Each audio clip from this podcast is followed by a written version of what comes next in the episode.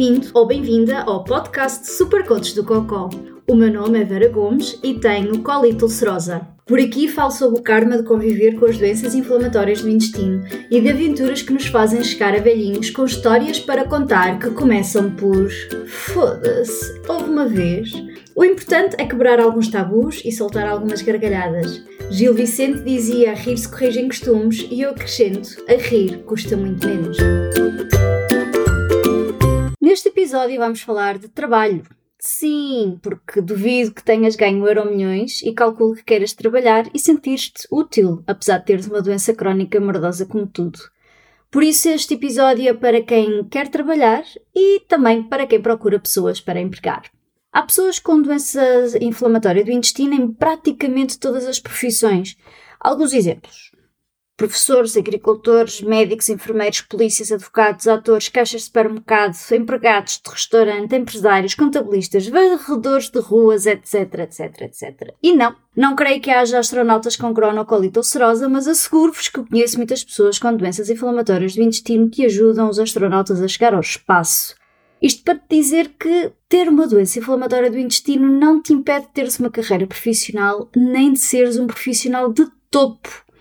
O que qualquer pessoa com doença ou sem doença deve fazer é estudar, aprender, trabalhar para ser um profissional do melhor que há. O mercado de trabalho é, sem sombra de dúvida, extremamente competitivo e é aquilo que sabes fazer e consegues fazer enquanto profissional que faz a diferença. É como quem diz safam-se aqueles que são bons no que fazem. Posto isto, vamos começar pelo princípio. Procura de trabalho. Claro que posso querer muito ser astronauta, mas ficar com a doença em atividade enquanto estou no espaço torna as coisas muito complicadas para ser vista por um gastro e, claro, receber tratamento. Não é propriamente que se possa sair de casa e ir ao hospital ou passar pela farmácia. O que é que eu quero dizer com isto? Que temos que adaptar-nos e ser realistas. Não posso ser astronauta, mas não significa que não possa trabalhar na área de espaço. O que no meu caso até é verdade, a minha paixão tornou-se o meu trabalho. Isto tudo para te dizer que quando vais à procura de trabalho tens que ser realista. Pode haver profissões que, pela condição que agora tens, podem não ser possível empregarem-te nessas áreas. Mas honestamente, neste momento, a única profissão que me vem à mente em que não é possível uma pessoa com cronocolite ulcerosa trabalhar é mesmo em órbita. E note-se que recentemente a Agência Espacial Europeia abriu candidaturas para astronautas, incluindo para pessoas com algum tipo de deficiência ou incapacidade. Logo, tudo na verdade pode ser possível. Às vezes é só uma questão de tempo. Mas bom, estás à procura de um emprego, portanto, primeira coisinha, muito importante, ler os requisitos com calma. Perceber se cumpres pelo menos parte dos requisitos irá ajudar-te a perceber se poderás ser um bom profissional na área ou não. Se não, esquece. Lamento procura outro sítio. Por exemplo, se estás a concorrer para ser condutor de autocarros, mas não tens carta de condução, se calhar é melhor procurares outro anúncio para responder. Se sim, então está na hora de preparares o teu currículo vitae, vulgarmente conhecido por CV.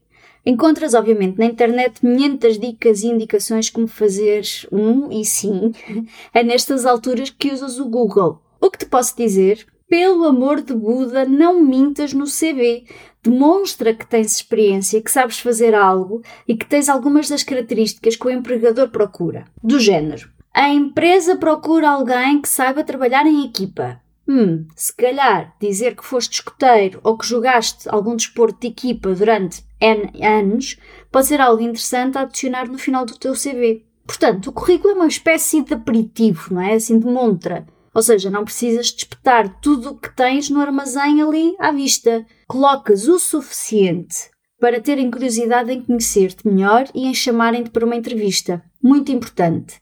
Lê bem o anúncio a que estás a responder. Identifica palavras-chave e usa-as no teu CV. Se te chamam para uma entrevista, parabéns! É a altura de continuares a fazer o teu trabalho de casa, conheceres melhor a empresa para a qual vais à entrevista e como a posição a que te candidataste se encaixa no que a empresa faz. E eis que é neste momento que surge um grande dilema, que não passa mais do que um dilema moral, que é: será que devo dizer que tenho uma doença crónica? E se o disser, será que me irão contratar se eu for o melhor candidato ou candidata para a posição? Eu sei o quão difícil é lidar com este dilema porque eu própria já passei por ele algumas vezes.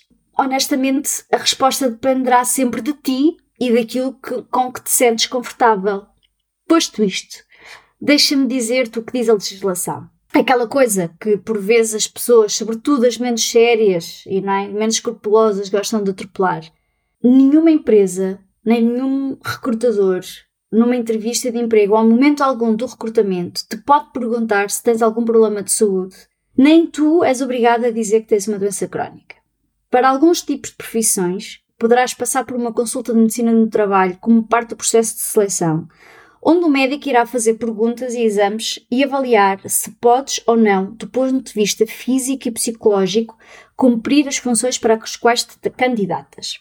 No fim, o médico dirá à empresa que tem interesse em te recrutar apto ou não apto, ou apto com necessidade desta ou daquela adaptação, mas nunca pode nem irá dizer por que motivo é que não estás apto ou por que motivo é que são necessárias as adaptações. É que é com a medicina do trabalho que podes e deves ser honesto, até porque eles poderão facilmente descobrir que algo não está bem, não é? Por exemplo, pelas análises ao sangue. Ou seja, o médico da medicina de trabalho irá dizer que sim, podes ser astronauta análogo, ou seja, trabalhares como astronauta sem sair da Terra, mas que não podes ir para a órbita, por exemplo. Da minha experiência, posso dizer-te que já tive entrevistas de trabalho em que disse que tinha uma doença crónica, tinha e tenho, e já houve outras que não disse absolutamente nada. Tanto numa situação como noutra, deram-me lugar. Por isso acho mesmo que é uma decisão individual de cada um e de como cada um se sente tendo sempre em mente que não te podem perguntar diretamente, nem tu és obrigado a dizer na entrevista, porque a entrevista serve para avaliar aquilo que sabes fazer e se tens o que é preciso naquilo que a empresa procura num colaborador. Portanto, vamos aqui voltar ao nosso processo. Guiaste de saber, foste à entrevista, passaste a medicina de trabalho, parabéns, assinaste o contrato, começas a trabalhar. O meu conselho é ser o melhor profissional que possas ser. Para ser um bom profissional significa estar sempre a aprender a fazer mais e melhor, e de preferência com menor esforço, como é óbvio, seja qual for a área de trabalho. Porque haverá sempre alguém que será melhor do que tu e a empresa querá sempre o melhor a trabalhar para eles. E mais uma vez, nada tem a ver com teres a doença ou não tem tudo a ver com o que sabes e és capaz de fazer. Significa isto que tens que trabalhar até tarde, dar o cozinho e 10 tostões ao patrão? Não, não é nada disso que eu estou a dizer. Significa teres brio e orgulho no que fazes e saberes que és o melhor que há naquilo que tu fazes. Se há coisa que todos, com ou sem doença, temos que ter em mente é que absolutamente ninguém é insubstituível.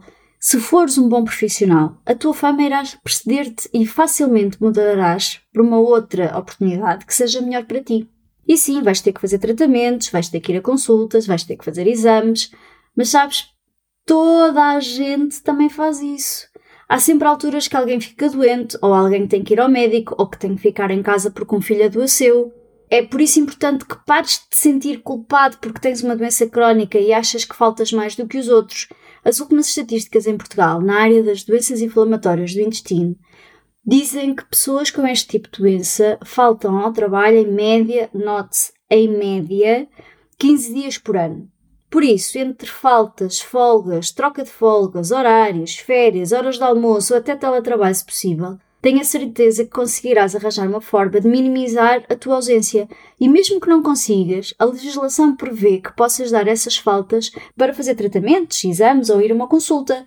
Por exemplo, uma das coisas que eu fazia quando fazia tratamento no hospital, marcava sempre o tratamento para uma sexta-feira à tarde, porque assim, se algo acontecesse ou se eu ficasse muito cansada, no dia seguinte era fim de semana e eu podia descansar, portanto faltava menos ao, ao trabalho.